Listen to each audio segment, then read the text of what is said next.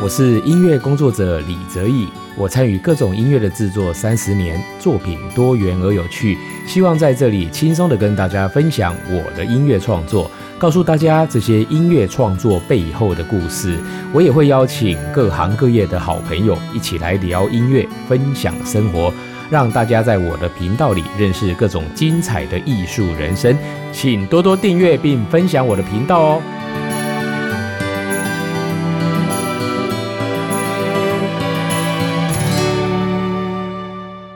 各位朋友，大家好，欢迎收听李泽义的音乐吧。我们今天的节目里面呢，要跟大家分享一首哦，也是我在那个电影配乐哦《花样》这个电影里面呢哦所重新呢为这个电影所写的音乐，叫做《你咋戏》哈。那这个旋律呢，其实是根据陈明章老师哦他所为这部电影呢所创作的主题音乐所在发想出来的一段。然后在这段音乐里面，完全用弦乐来演出。那其实，在这一个音乐呢，最后在电影里面被用在哦男女主角喽分别分离之后，那其实就是男主角找不到女主角了那一种哦，就是非常失落、非常怅然这样子的一种那个氛围呢，哦用了这一段的音乐哦。那在这部电影的拍摄里面呢，其实啊它是整个是一个古装片哦，但是呢，其实很多的一个情感跟情绪哦，你把它套用在现代的社会里面哦，其实也非常非常的一个合乎。这样子的一个想象哦哦，那在这段音乐里面呢，其实大家可以感受到哦，他的一个情感呢跟情绪呢哦，非常非常的绵长，所以整个配器上哦，用就纯弦乐的这样子的一个编制来演奏，刚好可以延续这样子的一个氛围。好，那这个整个的一个演奏的录音呢，是由高雄市交响乐团跟国乐团的弦乐老师们呢共同担任哦。那在这个录音上呢，我也是在那个时候特别从意大利请了。我一位好朋友哦，好，他是世界顶尖的录音师哦，就是白龙先生，他现在也住在台湾了。对，那由他来操刀来做录音。那其实这个作品呢，其实有给很多哎国际上一直在做音乐或电影配乐的一些朋友来欣赏哦。他们也觉得说，台湾现在的那个音乐家，还有这整个音乐制作的水准哦，其实已经可以达到国际的水准。我们就来听听看，是不是有这样子的一个效果。这一首年十四的弦乐版，我们一起来欣赏。